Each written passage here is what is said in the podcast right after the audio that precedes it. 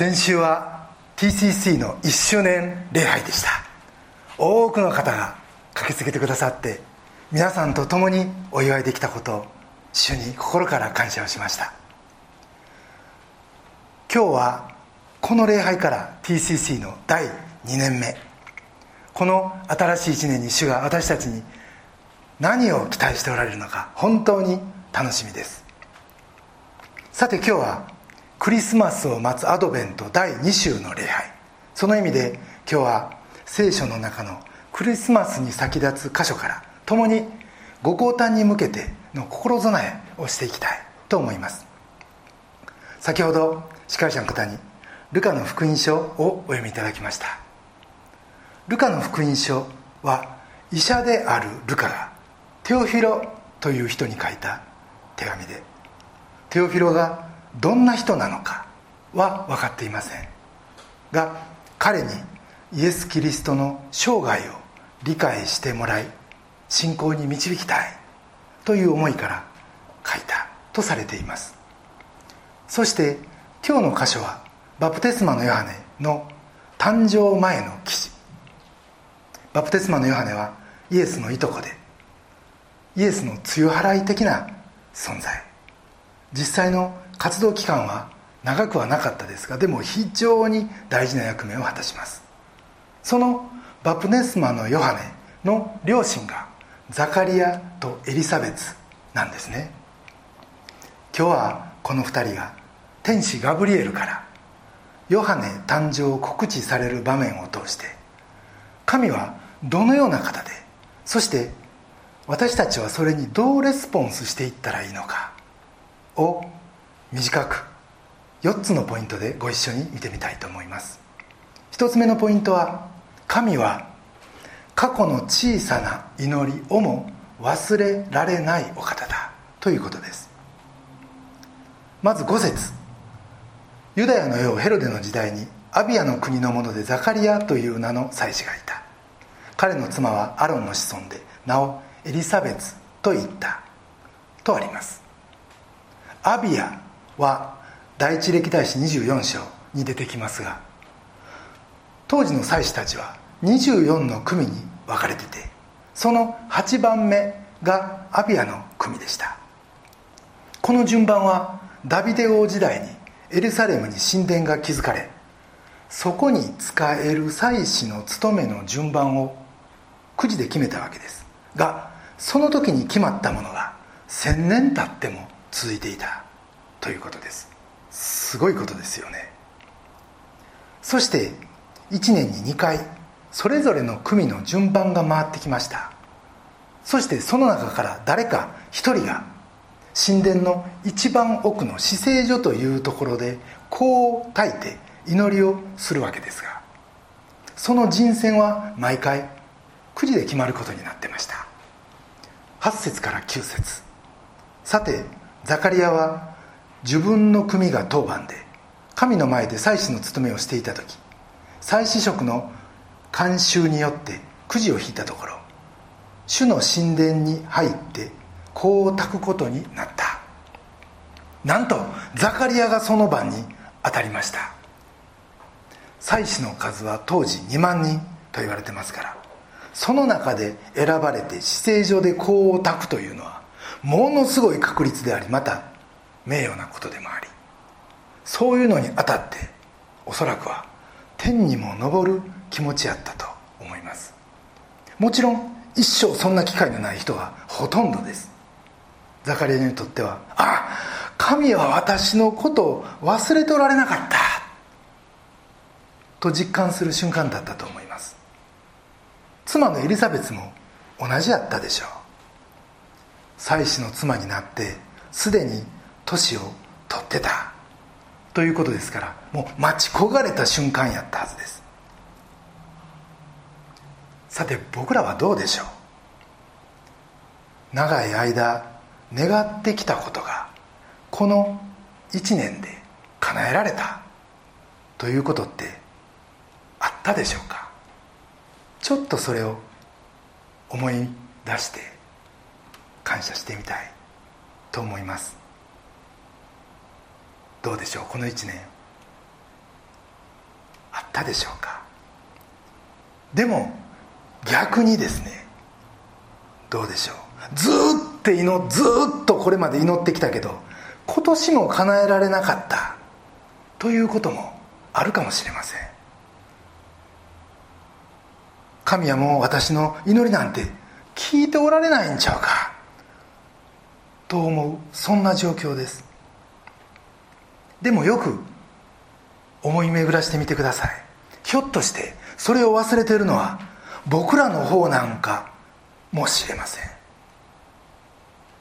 実際そういうことが本当は多いんですよね。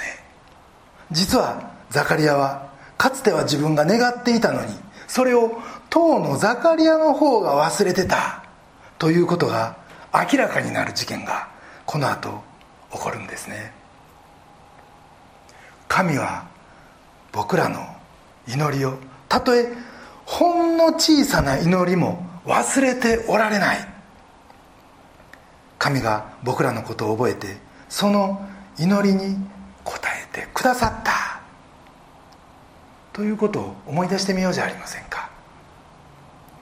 先週兄の義理の母が亡くなりました。兄の奥さんのお母さんです。そこでのんくりの兄が喪主の仏式の葬儀がありました、まあ、コロナいうこともあって家族葬でした。実は兄と僕は小さい頃からもう喧嘩が絶えず母が「あんたらもうカインとアベルやいつか殺しちゃうで」いつも嘆いてました。僕にとってはどっかトラウマ的なところもありました。数年前母が家族を集めて食事会した時クリスチャンの母が「アキヤさんお祈りして」言うので食前のお祈りをしたら後で「アキヤがあの席を仕切った」言うてえらい文句言われました。今回いつものように前には立つけどお証拠はしなかったわけですが、まあ、これは人を礼拝するということはしないということでそういうふうにしているクリスチャンが多いわけですけれどもまたそのことで何か言われるのちゃうかな。ちょっと気になってました。が今年は兄が実は一つ交通事故にあったんです。それと姉が大病していたということもありまあいろんな要素もあってその時の雰囲気が違ったということ。また三女の文が仕事の後ちょっと遅れて、まあ、彼女の持ち前のほっこりした雰囲気でやってきてくれたんですね。それで初めてぐらい最後までみんなとニコニコっと本当に和気あいあいと話すことができました。帰りには明日また病院に行く予定の姉のために心からお祈りもできました。3人のええ関係というのをずっと祈ってきました。でもこうして3人とも60過ぎて思いもかけずあこんな形でその小さな祈りを神は聞いてくださった。っなんか帰りの電車の中で本当に嬉しかったです。神は僕らの過去の小さな小さな祈りをも忘れられないお方だ。これが一つ目のポイントです。二つ目のポイントは揺さぶることで神はご自分に目を留めさせようとする方です。十節。彼が子を抱く間外では大勢の民が皆祈っていたとあります。ザカリアは神殿でこう炊くことになりました。緊張してたと思います。死聖所という普通の人は絶対入れない。一番奥の最も聖なる場所で一番大事な仕事をするわけです。儀式の手順は決まってるし失敗は許されんしもう緊張はピークに達してたと思います。すると一節主の使いが彼に現れてこの祭壇の右に立ったって、まあ、彼にしたらとんでもない邪魔が入ったわけです。こんなことがあるかもしれんなんて先輩の誰も言ってくれてなかったやないかって。12節。これを見たザカリアは取り乱し恐怖に襲われたここに登場した天使ガブリエルはその500年前にダニエル書というところに登場します。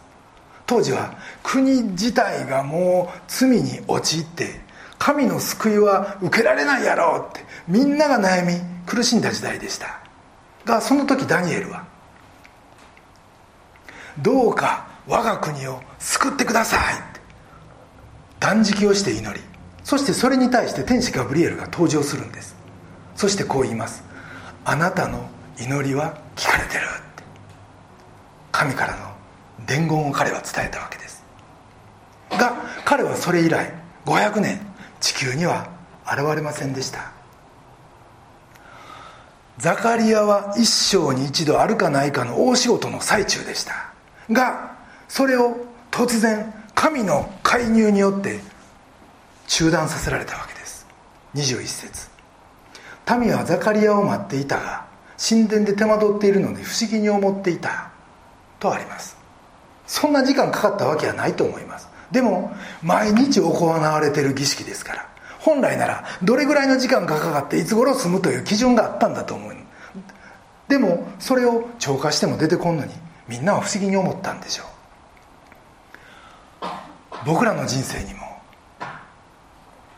自分で決めた計画というのがあってその計画を着実にこなして実行することで安定した生活が得られまた人生の成功があると僕らはどっかで思ってます。どうでしょう皆さん。皆さんにもそんな人生の計画いうのがあるんじゃないでしょうか。ところがです。僕らの人生にはとんでもないありえないそんな邪魔せんといてよと思えるような神の介入があるということです。突然予期せんところで予定が大幅に狂わされる。突然神の語りかけが聞こえてくるって。家族の問題。仕事上のトラブル健康上の不安自分がこれまで考えたこともなかったような変更を求められることが起きるわけです。どうでしょう皆さんこの1年。特にコロナ誰も予想せんかった。もう世界的な大番狂わせですよ。もう世界中がこれであたふたしてる。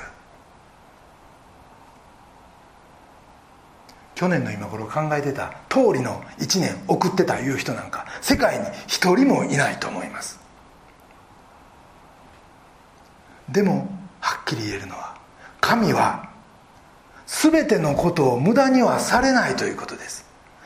神が神のご計画通りに良いことに伝え使えないことなんて何一つ起こらないということです。ただ僕らにはまだその道筋が見えてないだけ。でもそこに神の語りかけがあるんですよね。天使ガブリエルの声がどのぐらいの大きさやったか分かりませんがでも姿勢上の外まで聞こえる声ではなかったはずです。その声につまりあなたにしか聞こえない神の伝言に僕たちは集中したいと思います。この揺さぶりの中で神はそのことを今あなたに期待しておられるからです。揺さぶりはあなたに神に目を留めさせるためのこと。2つ目のポイントです。3つ目のポイントそれは平穏平穏な生活。平穏を横に置いて冒険に出ようということです。ザカリアが儀式を行っている最中に天使ガブリエルが現れザカリアは仕事を一旦中断させられます。そしてその天使はとんでもないことをザカリアに言うわけです。13節から17節。恐れることはありませんザカリア。あなたの願いが聞き入れられたのです。あなたの妻エリザベツはあなたに男の子を産みます。その名をヨハネとつけなさい。その子はあなたにとってあふれるばかりの喜びとなり多くの人もその誕生を喜びます。その子は主の見前に大いなるものとなるからです。彼はブドウ酒や強い酒を決して飲まずまた母の胎にいる時から精霊に満たされイスラエルの子らの多くを彼らの神である主に立ち返らせます。彼はエリアの霊と力で主に先立って歩みます。父たちの心を子供に向けさせ不従順な者たちを義人の思いに立ち返らせて主のために整えられた民を用意します。もともと7節しかし彼らには子がなかったエリザベスが不妊だったからである。また2人ともすでに年を取っていた。とあります。結婚当時この2人は子供が与えられることを祈ったことでしょう。でも彼らは年を重ねる中でこの祈りをしなくなった。しかし神はこの夫婦の若い時からの祈りを覚えておられたんですよね。神はガブリエルを通してあなたの祈りは聞き入れられたとはっきり言う。ところがザカリアはこの突然の神の介入に不安を覚え恐怖に陥った。とあります。彼はとっさに答えます。18節です。私はそのようなことを何によって知ることができるでしょう。この私は年寄りですし妻ももう年を取っています。ザカリアはここに来て自分の思いをり始めます。私はもう年寄りですって。長い間こうやって生活築いてきましたって。子育てのできる年でももうないしそんな変化にはついていけません。私らには私らの生活というのがあるんですって。あなたには昔から祈ってきた祈りというものがあるでしょうか？その時は心からその変化を期待したしまた耐えれる年齢やったかもしらん若さやったかもしらん。まあ皆さんまだまだ若いですけどでももっとフレキシビルやったかもしらん。でも今は生活がなんとなくできてしまった。だから今頃あの昔の祈りに応えられても困るって神様こっちのペースにちょっと合わせてくれな困りますって。大体今更神様ちょっと勝手なんじゃないですか。ってそんなこと思い出すとなんかイライラや苛立ちみたいなものすらせっかくそれが叶えられても感じてしまったりするんですよね。こっちの都合に合わせてもらわんと神様困りますって。その時僕らは僕らなりの理屈を語り始めるんです。今の私の生活をお願いですから引っかき回さんといてください。その上でこの祈りを叶えてくださいでもそれは祈りに応えてくださる神の愛より今の穏やかな生活のことを愛してる。それが偶像になってるということでもあります。神は今あなたのかつての祈りに応えて信仰の冒険に出るように踏み出しておられるかもしれません。あなたの若い日の祈りを思い出してみましょう。そして神が今あなたに踏み出すように招いておられるとしたらそのかすかなかすかな声が聞こえてくるとしたらその新しい変化に一歩踏み出す勇気を願い求めようじゃありませんか。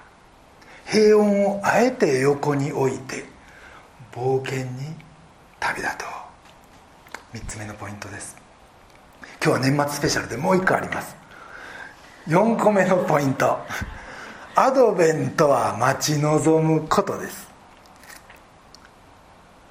ザカリアとエリザベスの間に子供が生まれて8日目に幼子に名前を付けようということになり当時の習慣に従ってザカリアというお父さんと同じ名前に当たり前のようにしようと周りが言った時エリザベスはヨハネという名前にしなければならないと言います。あなた一体何を言い出すんですか？あなたはあなたアランの家系でしょう。アロンの家系はそんな名前を誰も使ってませんよ。大騒ぎです。非難されても仕方がない名前でした。お父さんお父さんはどういう考えなのか聞こうと思っても彼は口が聞けない。20節。見なさい。これらのことが起こる日まであなたは口が聞こえなくなります。話せなくなります。その時が来れば実現する私の言葉をあなたが信じなかったからですと天使に言われそれ以来彼は本当に口が聞けなくなってたんですね。ほぼ丸1年。そのザカリアに「どんな名前にするつもりですか?」と聞いたら「この子の名はヨハネ」と彼が晩に書きました。するとその途端ルカの一章64節。するとたちまちザカリアの口が開かれ舌が解かれ物が言えるようになって神を褒めたたえた。神殿に現れたガブリエルはザカリアに言いました。これらのことが起こる日までって。そして時が来ればって。ガブリエルの言うこのことの起こる日とはこの2人は人間の目から見ての当然ではなく人間の考える常識ではなく神の御心を選ぶ時のことでした。そしてそれは神に強いられた沈黙が終わる時でもありました。ガブリエルはザカリアに「時が来れば」と言いました。でも一体それが何のことを言うてんのかどの時なのか分かりません。赤ちゃんが生まれた。エリザベスと一緒に「可愛いいね感謝だね」と喜びたかったと思う。その子に「愛してるよ」って頬ずりしてささやきたかったと思う。でもそれが始まらないんです。生まれて8日間どれほど待ったでしょう？どうなってんのかなって。子供生まれたのにまだその日が来ないんかなって。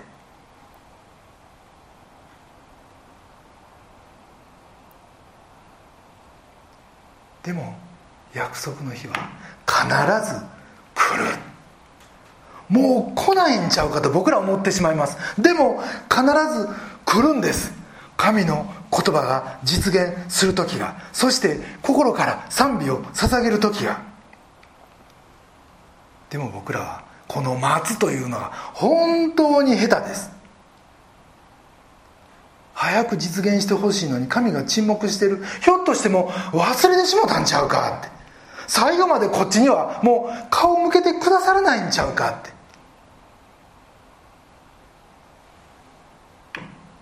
どうして神はすぐに僕らの祈りに応えてくれないんでしょう？どうしてさっと聞き届けてくださらないんでしょう？それは僕らが待つというその訓練を受ける必要があるから。アドベントとは待望待ち望む。実は今はその訓練の時なんです。アドベントで僕らは待つということを鍛えられるんですね。神の最善があるということ。神が最善をご存知でそれをなそうとしておられるということ。そのことを知りその導きを待つ訓練です。それを信じる信仰がそこで鍛えられるんですね。毎年のアドベントを通して僕らは神の導かれる人生は最高であるということを経験させていただきます。そしてこれからも僕らは僕らの人生の中でああ神の言葉は実現するんやいうことを何度も何度も繰り返し経験していくことでしょう。皆さんどうですか？本当は進みたい進路があったって。でもなぜかそれが閉ざされてしまったって。こっちに進まざるを得なくなったって。そんなことって何度もあったやないですか？でも振り返ってみるとあこの進路でよかった。もしあっちに行っとったら今頃どうなってたかな？いうような経験僕らは重ねていくんですよね。あなたは今どういうことに訓練を受けてるでしょう？僕らはクリスマスを待ちながら待つということをもっと鍛えられていきたいと思います。神が祈りに応えてくださる時を待つ。必ずその時は来る。それを信じて待つんです。アドベントは待ち望むこと。4つ目のポイントです。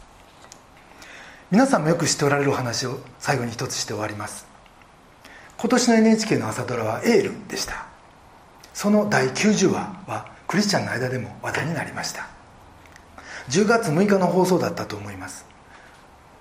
薬師丸ひろ子さんが演じる美津子が戦前終戦直前敗戦直前に焼け落ちた自宅に戻って唯一焼け残ってるボロボロの賛美歌を膝の上に置いて「麗しの白百合」この古い賛美歌ですけどこれを3分間歌うんですね。もともとこれは葬儀の賛美歌です。脚本家はセリフを前もって薬師丸さんに渡してました。そしてそれは「戦争の昆虫症!」とうなりながら地面を叩く。そういう脚本でした。でも薬師丸さんはそのセリフだけでは美津子のクリスチャンの思いを表現することができない。と言ったそうです。この美津子は名古屋の金城女学院出身のクリスチャンで実は薬師丸さんもミッション系の大学を出たということです。ここでとにかく賛美歌を歌いたい彼女が言って。そして大正昭和の頃よく歌われた「麗しの賛美歌」を歌います「麗しの白百合ささやきぬ昔を聞かれたことがあるかもしれません。NHK ではこれを1番と2番ぶっ通して3分間。彼女はこれだけを熱唱します。NHK はこれで何を伝えようとしてんのかなと思いながら見てました。空中で全てが焼け落ち敗戦で全てを失い。でもこれまで歌えなかった賛美歌をやっと心を込めて歌えるようになった。その喜びはあるけどでもそれだけじゃないって。悲しみと悔しさ。戦争の昆虫症ですよ。でも復活の賛美歌を歌うことで命の再生を取り戻す。日常の復興に思いを馳せる。そして平安を取り戻す。そんな願いを込めてこの麗しの十字架を NHK は送ったんじゃないかな。と思います。ドラマの中で3分賛美歌を歌うというのは歴史上ないそうです。そう考えると今年のこのコロナの中のアドベントは特別な意味を持ってると思います。それはどん底を何回も味わうこんな世界にわざわざ降りてきてくださる主イエス・キリストを実感するために今年のアドベントはあるということです。しかもです。苦しみを共に担ってくださるこのイエス・キリストはそれだけじゃない。その試練を打ち破り苦しみをひっくり返し完全に乗り越える力を私たちにも与えてくださる。その意味で今年のアドベントは特別に希望のあふれるアドベント。復活の力のあふれるアドベントだ。と僕たちは信じます。パウロはピリピ書でこういうことを言っています。ピリピの3章21節です。キリストは万物をご自分に従わせることさえできる道からによって私たちの卑しい体をご自分の栄光に輝く体と同じ姿に変えてくださいます。キリストは僕たちを栄光の姿に変えると言っておられます。どんな力によって万物を従わせることのできるものすごい力によってです。これが僕たちの復活の力なんだってパウロは言うわけです。このイエス・キリストの持ってるものすごい万物を従わせるだけの力が僕たちの復活の力なんだというんです。僕らはパウロと同じようにこの昆虫症の中に皆さん昆虫症やと思いますよね。そうですよね。今年という年は一体何ちゅう年なんやって。なんでこんなことが今年よりによって起こるんや。僕にとって一番大事なはずの今年がなんでこんなことになるんやって。でもそこにキリストの復活の力を信じる心に刻む。信仰によって刻む。大どんでん返しのためにイエスは降りて来られる。そんなアドベントでありたい。と心から願います。それでは一言お祈りいたします。愛する天皇お父様尊き皆を賛美いたします。私たちは昔あなたに捧げた祈りを私たち自身が忘れてしまっているということがあります。でもあなたはそれを一つも忘れておられない。あなたの時とあなたの形でそれは聞かれるということを今日教えていただきました。それが叶った時たとえその瞬間には平安を失うかもしれん。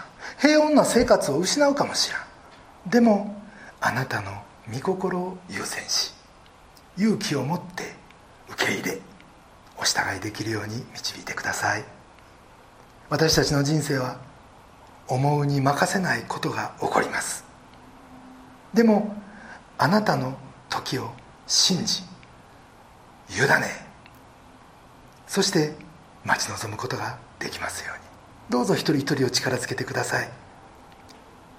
今日はこの後生産式を行います。あなたは私たちの罪のためにその身代わりの十字架にかかるためにそのためだけにこの世においでくださいました。そして十字架の死をご自身で味わい死に勝利し死から復活されました。